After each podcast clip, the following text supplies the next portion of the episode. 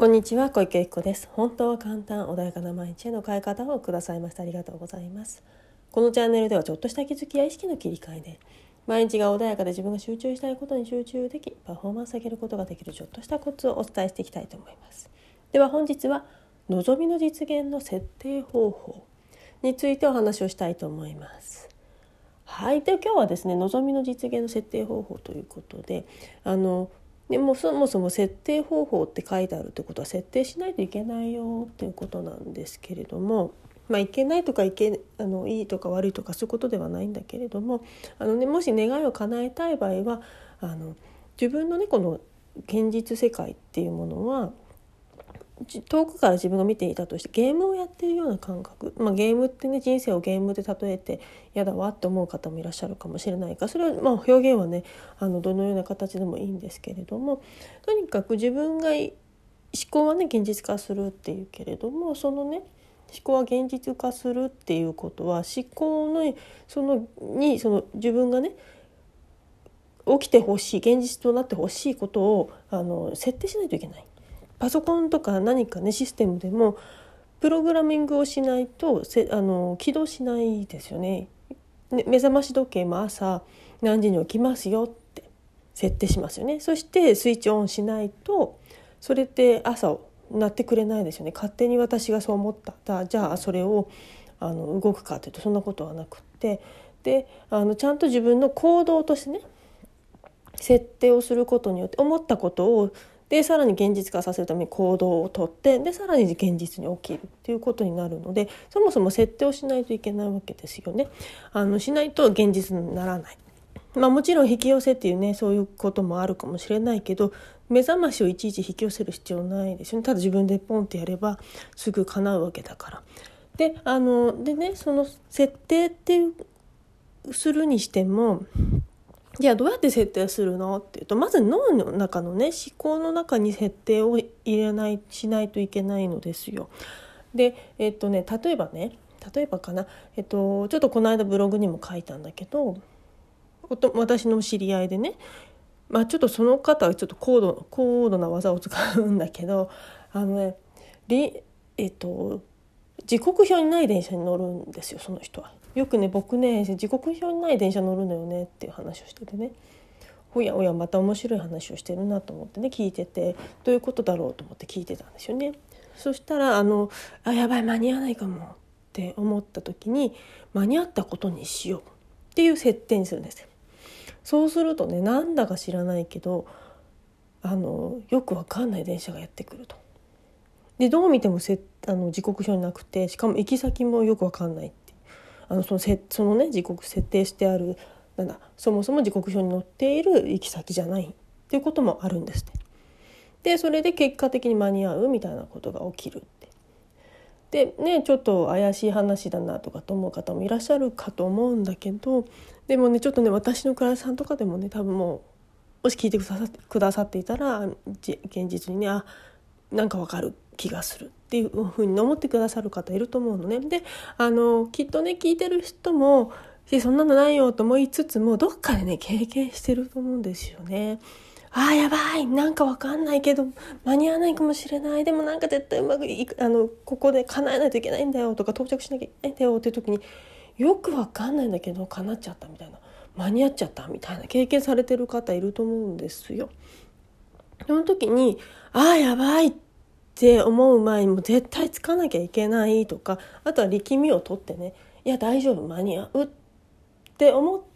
た途端それが本当に間に合ったっていうね経験されてる方いらっしゃると思うんですよなんかよくわかんないけど都合よく電車がポンポンポンって来てであの本当は間に合わなそうだったのにあのよくよくねアプリとかでもあるけどアプリで調べると絶対間に合わないのに間に合っちゃったみたいなね。ってことがね起き起きたりするともうそれをね経験されてる方もいると思うんですよね。だからそれをさらに自分でちゃんとねあの何起きたんだろうとかっていうのをあの感覚ではなくてちゃんとそれを無意識ではなくって有意識にしてであの理論的理論的というか現実に分かるようにしたのが単純にあの時刻表ない電車に僕乗るんですよねっていう言葉に変わっているだけであっておそらく皆さんねそういうのをちゃんとあれこの時こうだったかなって確認したらそういうこと起きてたりする方っていると思うんですよね。っていうことはそこで設定をしないといけないんだよということなんですよ。でよくね NLP 私 NLP も元にしてるんですけど NLP でもね設定しようとかね意図しましょうとかって言うんですよね。設定しようは言うかなあの先生によりかりかな。で意図しましょうっていう言葉をよく使うインテントっていう言葉をよく使うんだけど自分がこうするって意図することによってそれが叶うなのでまず設定プログラムに私はここに着くという設定をする。目覚まし時計に私が6時に朝6時に起きたいんだったら6時っていう設定をする。じゃないといくらねあのスイッチをしたところでそれが7時8時になってたら6時に起きることはないんですね。だからちゃんと自分の頭の中に設定をする。これをしないでただなんか叶ったらいいなとかっていうのだとちょっと設定されてないから起きないんですよね。でちょうどね私もねその話をその電車の話をねちょうど聞いてたからあのー、ちょうど先日ねあ間に合わない予定してた時間に間に合わないなと本当歩きで行こうと思ったんだけどちょっとこれだと間に合わないか電車バスに乗ろうと思ってバスに乗ったんですねそれでもちょっと自分が予定してた時間よりも遅かったのねそのアプリで見ると。であの定時にその、ね、バスが来て、まあ、どっちみち間に合わないんだよなと思ってでもその前にでも私はじゃあ例えばね50分に着くと。そんなどこかに着くって決めてそしたらね54分だか5分だかに到着予定にアプリ上はねなってた。いやでも私は50分に着かなきゃいけないんだ。でだから50分にはね着くって設定をしたんですよね。そしたらあのどう見てもアプリ上はね54分にしかならない。で来た電子バスもそれにしかならない。でバスってそんなに大きく早まることないでしょうね。なのであまあダメかなとも思いつつもでも50分って設定とりあえずしとこうって言ったらちょっとふと見てねもう一度確認した時にあ私ちょっと見誤ってたなと。私の歩きの時間をバスがあの出発する時間と勘違いしてたなと。バス停までの距離がね。ででも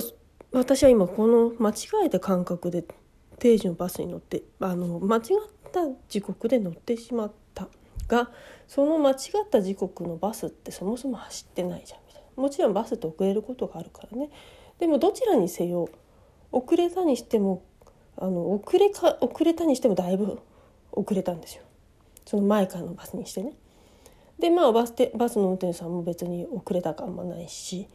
で結果的にまあ、まあ、どんなバス乗ったっていいわけです私はね。でそのどうにかちょっと違うバスに乗って結果的には50分にそこに到着したんですよね。なのであのそのよくわかんないバスまあまあ多分遅れたんでしょう前の電車がねバスがねきっとね私はまあその時刻表に乗ってないバスに乗ったかどうか分かんないです。とにかくその遅れたんですよね。でもところが私はそのバスに乗っちゃった。でどっちかっていうと次のバスの時刻に近かったんですよね。でもそれよりもちょっと早い。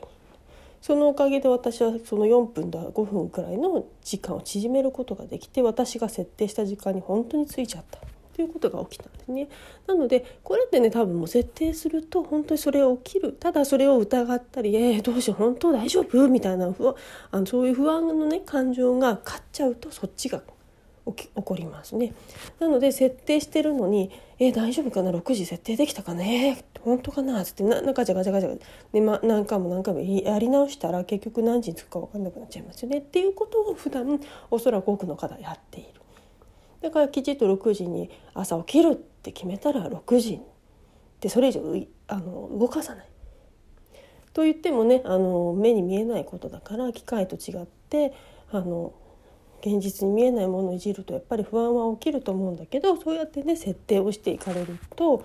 あのちゃんとねそのよくわからない状態で叶うっていうことが起き始めるし実際に起きてる方ももういると思うんですよ。だけどそれがなんだろう自分でそれを観察ちゃんとしてないから本当に起きたかどうかが分かあのたまたま偶然ラッキーが起きたって思ってるかもしれないでもそのラッキーって実はただ1回だけのラッキーなんじゃなくって何回も実はあの繰り返し再現性が効くものかもしれない。ね、そしたらすごいいいじゃないですかそのねその年中そのでなんだろう時刻表ない電車乗ってる人はもうそれを上手に使ってるんですよね。で結構ね世の中でその設定とか意図しましょうとかって言っているってことはそうなるよってことなんですよね。あのならないことをいちいちいろんなところで同じことを教えないわけですよ。みんなが同じこと言うってことは同じなんですよね。あの例えばヨーグルトが牛乳から作られます、まあね、もちろん違う成分で作ることもあるかもしれないけど基本的に牛乳から作るじゃないですか。ていうことみんな同じこと言ってるってことはまずそれのやり方ではちゃんとできるよって話でで応用編としてなんか豆乳だなんだかんだっていうのが出てくるのかもしれないけどそうやってちゃんともうこれはもうできますせってこのやり方をやればできますせって話をみんなしているってことはそうなんですよ。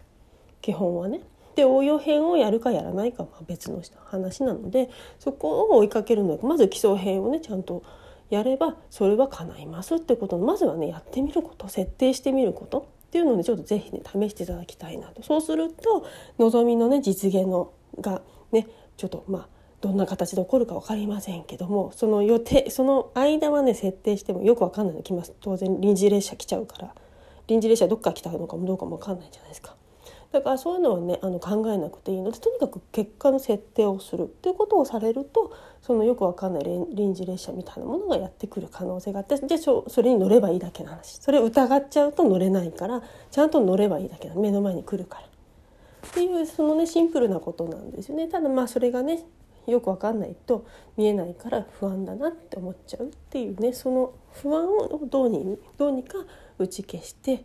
ああそうなんだって確信に変えることができれば望みっていうのは叶いますよっていうことなんですね。はいでは今日はねその、えーと、望みの実現の設定方法ということでお伝えいたしました。本日もくださいましてありがとうございました。何かありました？らいつでもご連絡くだあのご質問ください。またセッションやってますので是非ねご活用いただければと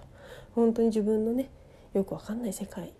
あのよくわかんない世界っておかしいですね自分が今見えてない考え思考の中に入ってない無理かもしれないで、まあ、そこ行ってみたいっていうねそんな世界にねあのお連れすることもできますので是非ねあの聖書もね活用いただければと思います。本日もありがとうございました。